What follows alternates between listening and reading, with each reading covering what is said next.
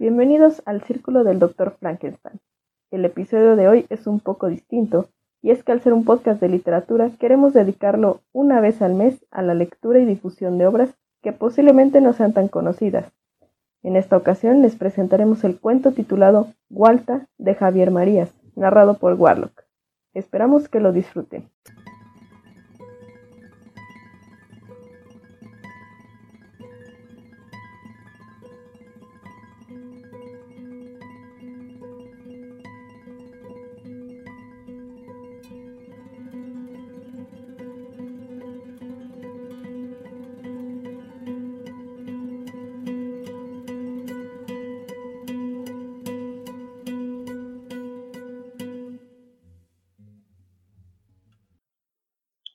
Muchas gracias por la presentación y ahora sin más preámbulo, comencemos con la lectura del cuento Gualta de Javier Marías. Hasta los 30 años yo viví tranquila y virtuosamente y conforme a mi propia biografía, y nunca había imaginado que olvidados personajes de mis lecturas de adolescencia pudieran atravesarse en mi vida, ni siquiera en la de los demás. Cierto que había oído hablar de momentáneas crisis de identidad provocadas por una coincidencia de nombres descubierta en la juventud, Así, mi amigo Rafa Zarza dudó de sí mismo cuando le fue presentado otro Rafa Zarza. Pero no esperaba convertirme en un William Wilson sin sangre, ni en un retrato desdramatizado de Dorian Gray, ni en un Jekyll cuyo Hyde no fuera sino otro Jekyll. Se llamaba Javier de Hualta. Era catalán como su nombre indica, y trabajaba en la sede barcelonesa de la empresa en que trabajaba yo. La responsabilidad de su cargo, alta, era semejante a la del mío en la capital y nos conocimos en Madrid con ocasión de una cena que iba a ser de negocios y también de fraternización, motivo por el cual acudimos acompañados de nuestras respectivas esposas. Nuestro nombre coincidía solo en la primera parte. Yo me llamo Javier Santín. Pero en cambio, la coincidencia era absoluta en lo demás. Aún recuerdo la cara de estupefacción de Walta, que sin duda fue la mía, cuando el maître que nos guiaba le señaló nuestra mesa y se hizo a un lado, dejando que su vista se posara en mi rostro por primera vez. Walter y yo éramos físicamente idénticos, como dos gemelos del cine, pero no era solo eso. Además, hacíamos los mismos gestos al mismo tiempo y utilizábamos las mismas palabras. Nos quitábamos la palabra de la boca, según la expresión coloquial, y nuestras manos iban a la botella de vino del Rin, o a la de agua mineral sin gas, o a la frente, o a la cucharilla del azucarero, o al pan, o con el tenedor al fondo de la fondue, siempre al unísono, simultáneamente. Era difícil no chocar, era como si nuestras cabezas, exteriormente idénticas, pensaran lo mismo y al mismo tiempo. Era como estar cenando delante de un espejo con corporeidad. No hace falta decir que estábamos de acuerdo en todo, y que, pese a que intenté no saber mucho de él, tales eran mi asco y mi vértigo, nuestras trayectorias, tanto profesionales como vitales, habían sido paralelas, este extraordinario parecido fue, por supuesto, observado y comentado por nuestras esposas y por nosotros. Es extraordinario, dijeron ellas. Sí, es extraordinario, dijimos nosotros. Pero los cuatro, algo embarados por la situación tan anómala, pero sabedores de que el provecho de la empresa que nos había reunido estaba por medio, en aquella cena, hicimos caso omiso del hecho, notable tras el asombro inicial, y fingimos naturalidad. Tendimos a negociar más que a fraternizar, lo único nuestro que no coincidía eran nuestras mujeres, pero en realidad ellas no son parte de nosotros, como tampoco nosotros de ellas. La mía es un monumento, si se me permite la vulgaridad, mientras que la de Walta, chica fina, no pasaba, sin embargo, de ser una mosquita muerta pasajeramente embellecida y envalentonada por el éxito de su cónyuge arrasador. Pero lo grave no fue el parecido en sí. Hay otros que lo han superado. Yo nunca hasta entonces me había visto a mí mismo. Quiero decir, que una foto nos inmoviliza y que en el espejo nos vemos siempre invertidos. Yo, por ejemplo, llevo la raya a la derecha, como Cary Grant, pero en el espejo soy un individuo de raya a la izquierda, como Clark Gable. Y tampoco me había visto nunca en televisión, ni en video, a no ser famoso, ni haber tenido jamás afición por los tomavistas. En Gualta, por tanto, me vi por primera vez hablando, y en movimiento, y gesticulando, y haciendo pausas, y riendo, y de perfil, y secándome la boca con la servilleta y frotándome la nariz. Fue mi primera y cabal objetivación, algo que solo les es dado a disfrutar a los que son famosos o a los que tienen video para jugar con él. Y me detesté, es decir, detesté a Walta idéntico a mí. Aquel acicalado sujeto catalán me pareció no solo poco agraciado, aunque mi mujer, que es de bandera, me dijo luego en casa que lo había notado atractivo, supongo que para adularme a mí, sino redicho, en exceso pulcro, avasallador en sus juicios, amanerado en sus ademanes, engreído de su carisma, carisma mercantil, se entiende, descaradamente derechista en sus opiniones. Los dos, claro, votábamos al mismo partido, engominado en su vocabulario y sin escrúpulos en los negocios. Hasta éramos socios de los equipos de fútbol más conservadores de nuestras respectivas ciudades, él del español, yo del atleti.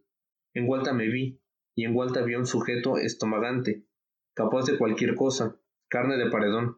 Como he dicho, me odié sin vacilación.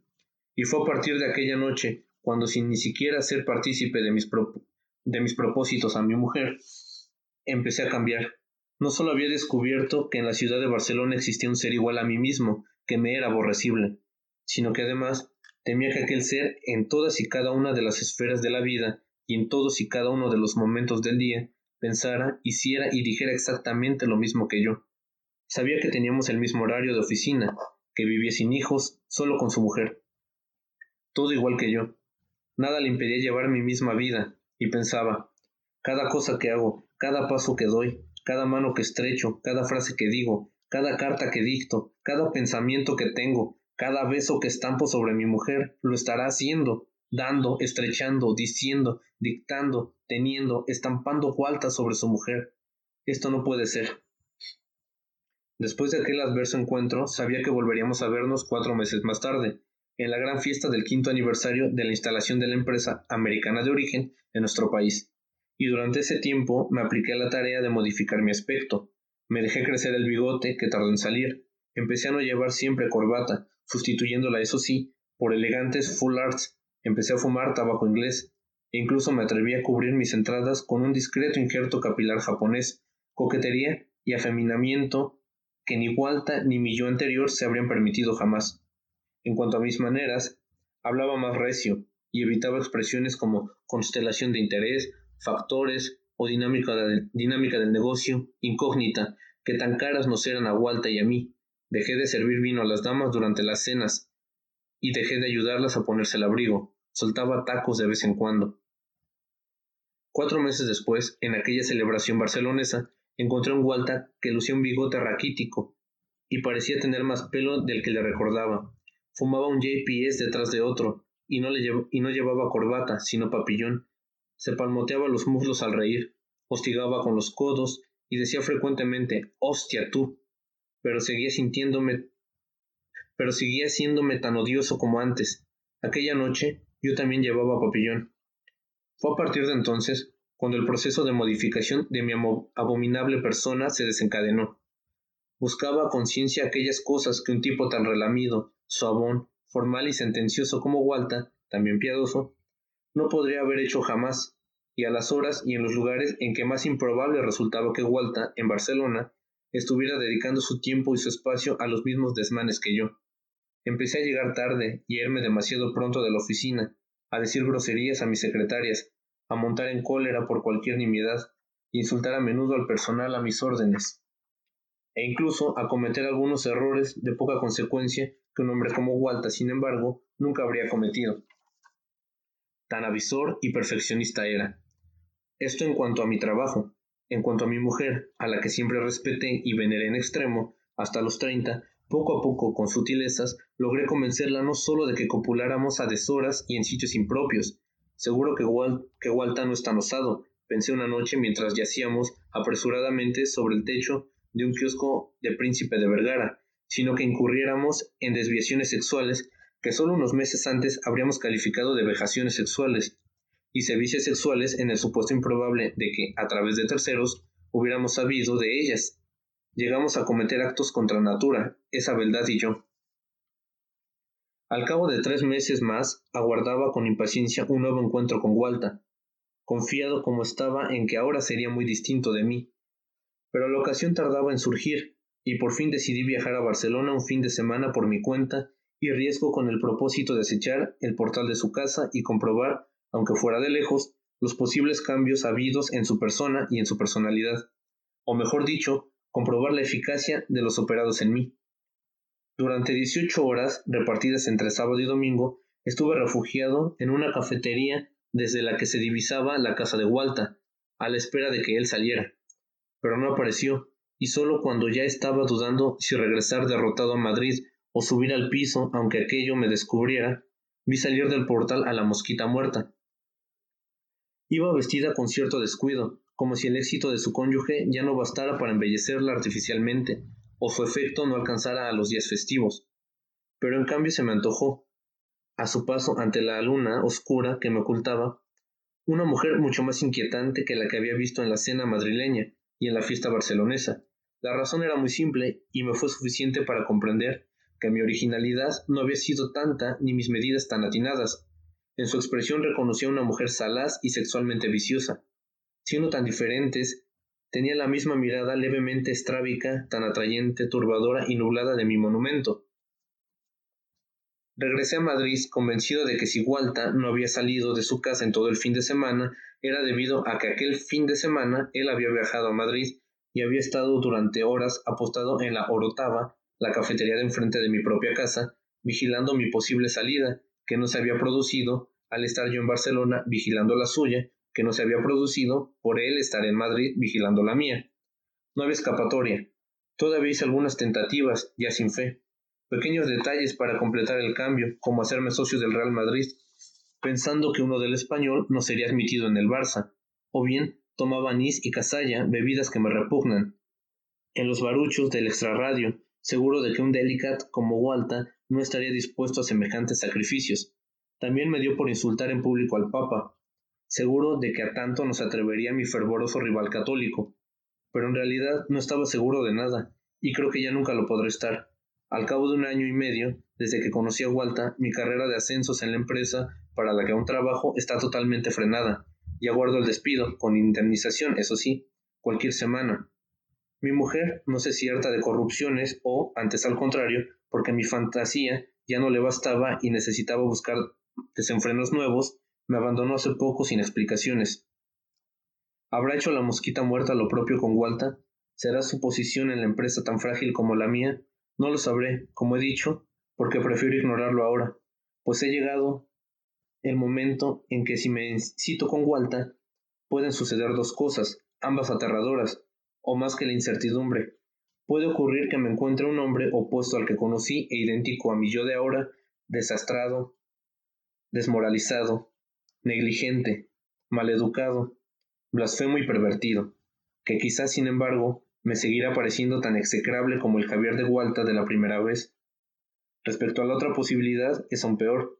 Puede que me encuentre intacto al mismo Gualta que conocí, inmutable, cortés, jactancioso, atildado, devoto y triunfal, y si así fuera, habré de preguntarme con una amargura que no podré soportar por qué fui yo, de los dos, quien tuvo que claudicar y renunciar a su biografía.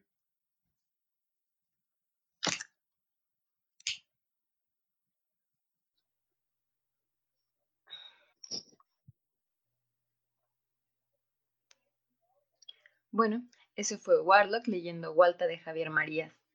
¿Algo que quieras decir? Mm, pues espero que les haya gustado y que espero no haberme trabado mucho. Creo que solo fue en dos ocasiones. Y sí, sí, pues una disculpa y espero que no haya interferido con la comprensión de la, de la obra. No lo creo. Pero bueno, ¿te parece si comenzamos con algunos datos generales sobre el autor? Va, me parece. Ok, bueno, Javier Marías es un autor español, miembro de la Real Academia Española, es novelista, cuentista, ensayista y em, ah, escribe para los periódicos también. Eh, estos cuentos, bueno, tiene dos vertientes. Es escritor realista, eh, escribe cosas de la vida cotidiana y tal, pero también es un autor que escribe como aquí, ¿no? Este, un poco eh, yéndose por lo fantástico, por lo, por lo extraño. bueno, ya entrando un poco en la obra, no sé qué te parece el cuento, qué te, qué te pareció. Pues creo que fue una lección pertinente respecto a pues a la idea del doppelganger, ¿no? Esa idea del doble, creo que quedó muy adecuada para seguir con, pues, con la línea, la temática que manejamos la semana pasada con eh, precisamente explicando en qué consiste respecto a Dr. Jekyll y Mr. Hyde. Y pues en este caso, siendo un cuento breve, pues creo que sirve para mostrar un poco de cómo, de cómo es otro tipo de doppelganger. Sí, aparte, pues Javier Marías es un buen autor y es muy conocido en España. Es extraño que, que por acá no, no sea tan conocido. Bueno, al menos yo no lo conocía hasta, hasta que lo vimos en la licenciatura, ¿no?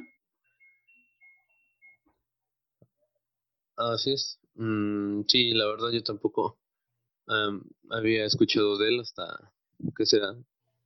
¿Un año y medio? ¿Dos años? Sí. Pero, pero sí se me hace bastante interesante eso, ese hecho de que, pues a veces los escritores son muy reconocidos en su país, pero en otros no, y a veces viceversa. Resulta que en otros países sí son reconocidos y en el propio no. Pero bueno, quizás para muchos de los escuchas si se ha conocido, no estamos diciendo que, que pues no porque nosotros no lo hubiéramos conocido, pues, pues ya, ya eso significa que, que pues no ampliamente conocido. Sí, eso sí, amigos, o sea, pues a lo mejor nosotros vivimos en una vertiente en la que no conocíamos al autor, pero pues cada quien. bueno, esos son como algunos datitos del autor. Él sigue escribiendo, de hecho su última novela fue Berta Isla, eh, y ya, el cuento lo podemos, lo podemos encontrar, el cuento que leímos lo podemos encontrar en, en, la, en la recopilación de cuentos del mismo autor que se llama Mientras ellas duermen del año 1990. Pero entremos al tema del doppelganger, que desde un inicio nos hace alusión a otras obras, ¿no? Este, como Dr. Jekyll, Mr. Hyde, obviamente. Eh, también habla del retrato de Dorian Gray, y de mm, William Wilson de Alan Poe. Sí, que creo que es muy interesante cómo maneja ese, ese guiño directo a, al tema central de lo que va a tratar la, la historia, ¿no? O sea, no se guarda como que mucho, mucho suspenso en respecto a qué va a tratar, sino que te mete directo al tema de, del doble, ¿no?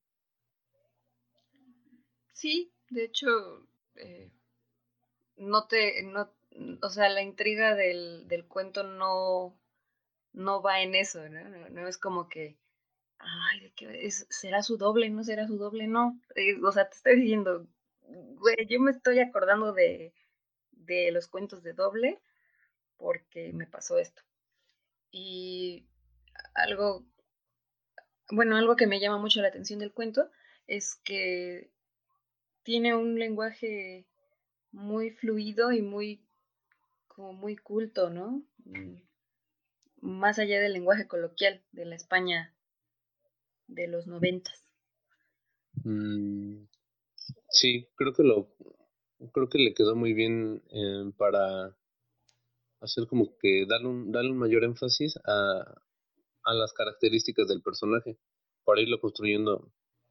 Mm, ya ves que era como tenía un puesto importante y era como que muy educado y cuidadoso en sus formas, en su manera de hablar, de, vestir, de ser. Entonces, creo que sí, en este caso el lenguaje marca mucho, este, pues la idea va construyendo, como te digo, este, la propia identidad del personaje, la refuerza. Sí, de hecho hace que te caiga peor, ¿no? O sea, que sea muy, eh, muy cuidado en sus palabras y utilice anglicismos y eh, fran, fran, bueno, palabras eh, extranjeras en general. Este, y, no sé, a mí me cae muy mal el, el personaje algo que me llama mucho la atención y que me gusta es que utiliza las figuras retóricas como el polisíndeton para, para darnos ese ambiente de desesperación y de cierto cierta bruma que tiene el personaje, ¿no? O sea, y en movimiento, y gesticulando, y frotándome la nariz, y, y, y, y de perfil, y, y, y, y también cada que respiro, cada que hago, cada que digo, cada que todo, ¿no? Como que es cuando, cuando una persona en, en, la, en el habla cotidiana repetimos cosas, tiende a desesperar, ¿no?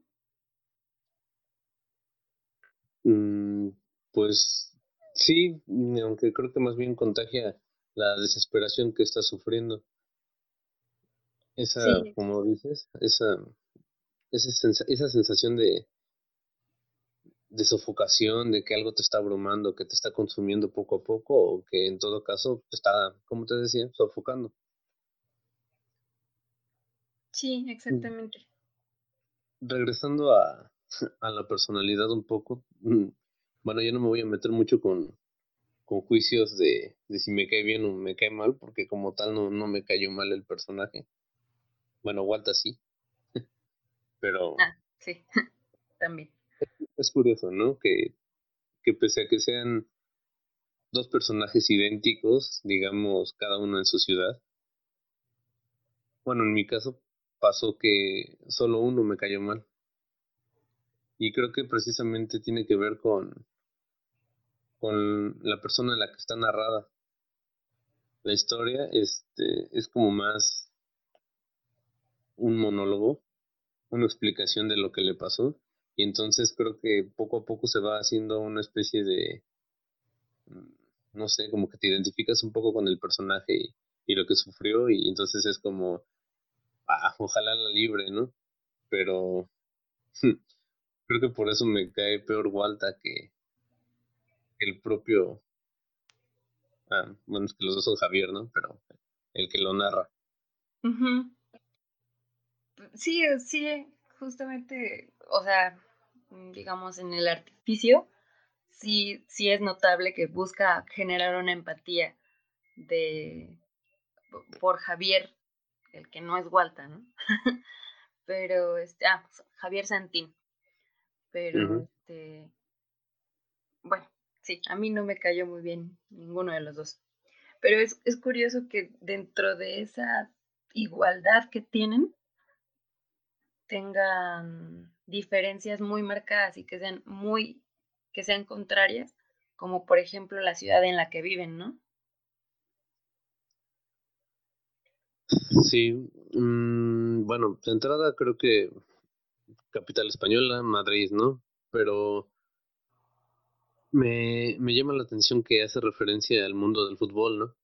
Y que no ocupa precisamente siendo Barcelona y Madrid, las ciudades, no ocupa los, mm, digamos, los equipos más de renombre, ¿no? Los clásicos. bueno, precisamente, las, los que conforman el gran clásico español y en teoría mundial, ¿no? Este, Barcelona y Real Madrid, ¿no? Sino que son el español y el Atleti.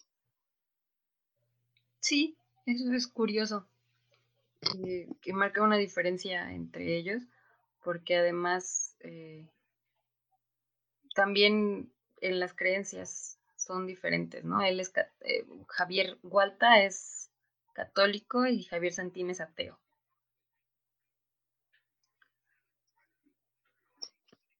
Ah, Sí, es curioso que sus diferencias radican en la, en la ideología como tal, pero pero al final de cuentas pues dice eso, ¿no? Terminan siendo iguales, piensan muy parecido y eso es lo que lo desespera. Que, ah, bueno, aclaremos, o bueno, cabe aclarar que este es el otro tipo de doble, el doble ajeno, que que no era Dr. Jekyll y Mr. Hyde, porque el doble personal que vemos en Dr. Jekyll y Mr. Hyde estaba en el mismo cuerpo, aquí son dos, dos personas. Ahorita que estabas hablando precisamente de que cada uno tenía sus creencias o su afición, mm, creo que también sirve ese, ese cuento como para remarcar que a pesar de tener distintas creencias, en este caso religión, em, aficiones y digamos gustos, pues al final de cuentas eso no determina la actitud, digamos, que puede tener una persona. Al final de cuentas dice que sus vidas en, en distintos aspectos fueron paralelas, cada uno en su mundo, ¿no? En su esfera, pero a final de cuentas paralelas. Sí, es muy... Además es curioso cómo van deteriorando sus vidas, porque, porque pasa con los dos. Los dos intentan cambiar para ser diferentes el uno del otro y terminan siendo iguales. Bueno, aunque a Walta ya no lo vemos al final, pero... Pero sí, o sea, eh, se sospecha que terminan siendo muy parecidos, a pesar de que cambian sus rutinas, incluso su, su actividad sexual, ¿no? Sí, respecto a eso del final, me gustaría preguntar algo. Em, ¿Te quedaste con ganas de saber qué pasaba con Walta? ¿O te sentiste más bien en, eh, en la situación de, de Javier, el primero? este, de que no quería enterarse creo que creo que en eso sí, sí estuve de, estuvo, estuve de acuerdo con, con cómo lo manejó el autor, de que sí, o sea, se enfoca en Javier Santín y ya no sabemos de vuelta. Creo que eso sí me gustó porque remite a la introspección, es decir, a lo que el personaje está sintiendo y ya no sí en relación con Walta, pero ya no tan cerca. Sí, además creo que es como que una manera de no, pues lo deja como que una libre interpretación. Y principalmente creo que es un acierto porque porque no te pone a se me va el apellido del primero perdón. Este, Santín no te deja ver a Santín como, como victorioso o como perdedor. O sea, no es como que fue el que, el que salió perdiendo porque él sí cambió, ni como que le ganó al otro, sino simple y sencillamente él se queda con la pesadumbre, con la duda, y pues está como que a la expectativa, aunque realmente sin estarlo. O sea, me refiero a solo tiene la duda y eso es lo que en teoría lo carcome pero tiene miedo de enfrentarse a una realidad. Sí, ahí es curioso cómo, cómo la literatura fantástica nos, nos da indicios de la realidad, porque, bueno, más bien nos da como lecciones en la realidad, como una pequeña pregunta, una pequeña cosa que ya ni siquiera está cerca de ti, te, te empieza a, a generar dudas, a, a estar todo el tiempo como, pues sí, así. Mm. Sí, de hecho, aparte, mm, ¿sabes qué me gusta de este, de este cuento? ¿Qué? Que tiene, tiene la parte de, de lo extraño. O sea, estás tan acostumbrado a vivir situaciones cotidianas, así en la vida normal que llevas, y de repente te enfrentas a algo que te saca así de, pues así, en, de un solo jalón, te, te crea una, una situación que te rompe toda esa, lo que creías. Sí. E, es, en general las lecturas de, de, Javier María son así, pero utiliza diferentes técnicas. Por ejemplo, con Corazón tan Blanco, la leí pues justo para la clase y recuerdo que era realista y era muy crudo, muy descriptivo en, lo que pasaba, pero y, la introspección radicaba en la relación con la realidad y aquí es una introspección muy, muy introspectiva, es decir, lo que él siente hacia afuera. Mm, Sí, concuerdo en eso. Mm, bueno, Corazón tan blanco. Sí lo, sí lo recuerdo, no he leído mucho de él, no sé cómo sea su, el resto de su obra, pero me refería a que este es básicamente uno de los em, rasgos esenciales de, la, de lo fantástico, porque te rompe la idea de lo cotidiano, de lo real que tienes, el supuesto real, con alguna situación que, que te cambia, que te da un giro, un vuelco en la vida y, te hace notar como que una situación que, que rompe las barreras de, de, lo que, de lo que estamos acostumbrados.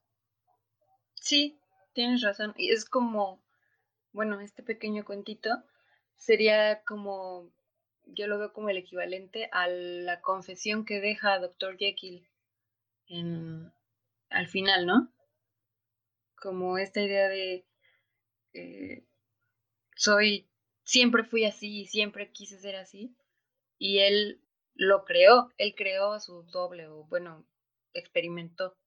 Pero aquí vemos a un hombre de la vida cotidiana que no esperaba que le pasara esto y que de todos modos al final termina carcomiéndolo, no hasta la muerte como en el caso de Dr. Jekyll, pero sí lo carcome y lo mata y mata la personalidad del personaje. Sí.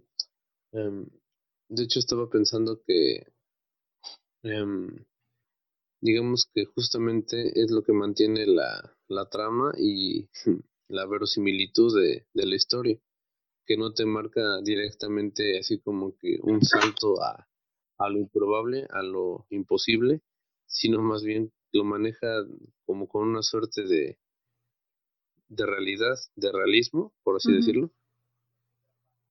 y que solamente pues es una, una grieta, una excepción que rompe con todo con todo eso que se va suscitando en el mundo que conocemos, digamos. Sí, exactamente. Pues, no sé, creo que si seguimos comentando sobre la obra, a lo mejor les quitamos un poco la magia de la lectura, ¿no? Quizás sería pertinente ya terminar hasta aquí el comentario. Y sí. pues... Sí, pues... Sí, eso. Sí, pues si queremos decirles que pues esta es una dinámica, una propuesta que tenemos para pues precisamente leer algunos cuentos, poemas cortos, bueno, más bien poemas o cuentos cortos de pues personas, escritores, autores que quizás sí son conocidos en algunos lados, pero no tanto para otros y pues es precisamente eso, acercarlos. Eh, o pues no tanto a los autores tal, tal vez, ¿no? Sino solamente como que quizás a una de sus obras o algo así que en algún momento pues haya pasado por ahí y casi nadie lo peló o algo así. Así que pues prácticamente es una invitación a, a que si les gustó, les llamó la atención, pues le dediquen unos minutitos este, a leer la, la obra. No, no te llevas mucho tiempo, está interesante y pues ya si les agrada como para seguir leyendo un poco más de, este autor. Sí, y ahora también queremos invitarlos a que nos comenten, a lo mejor quieren, tienen algún cuento que les parezca pertinente que podamos leer, que crean que merece ser conocido. Ya saben que estamos abiertos a cambiar, a, mejorar y todo esto. Y pues a lo mejor mm, de nuevo nos escucharon un poco distanciados en el audio, pero pues es por lo mismo de que seguimos con, con estas medidas de prevención de la contingencia del COVID-19 y, y, pues por lo mismo no hemos podido como reunirnos, pero estamos preparando este, este tipo de, de capítulos, como dijo Karnaki al principio del episodio, eh, pues la idea es que sea una vez al mes que tengan este tipo de lectura. Eh, no sé, algo que quieras decir. Sí. Que pues lo de la cuarentena se lo toman en serio. Quédate en casa, ya sabes. Em, y que pues si en algún momento creen que siempre voy a leer yo o siempre va a hablar también este Carmila, pues No, nos vamos a estar turnando en, en las lecturas, así, tanto como si alguno quiere, si la voz se presta como para que sea un personaje femenino, masculino, si hay un diálogo, no sé, cualquier cosa, ¿no? Ya, ya iremos viendo cómo, cómo se va a dar, pero pues sí va a ser este, nos vamos a ir turnando un poco sobre, sobre las lecturas. Sí, exactamente. Y pues ya no queremos hacer tan abrumador este capítulo. Esperamos que les haya gustado.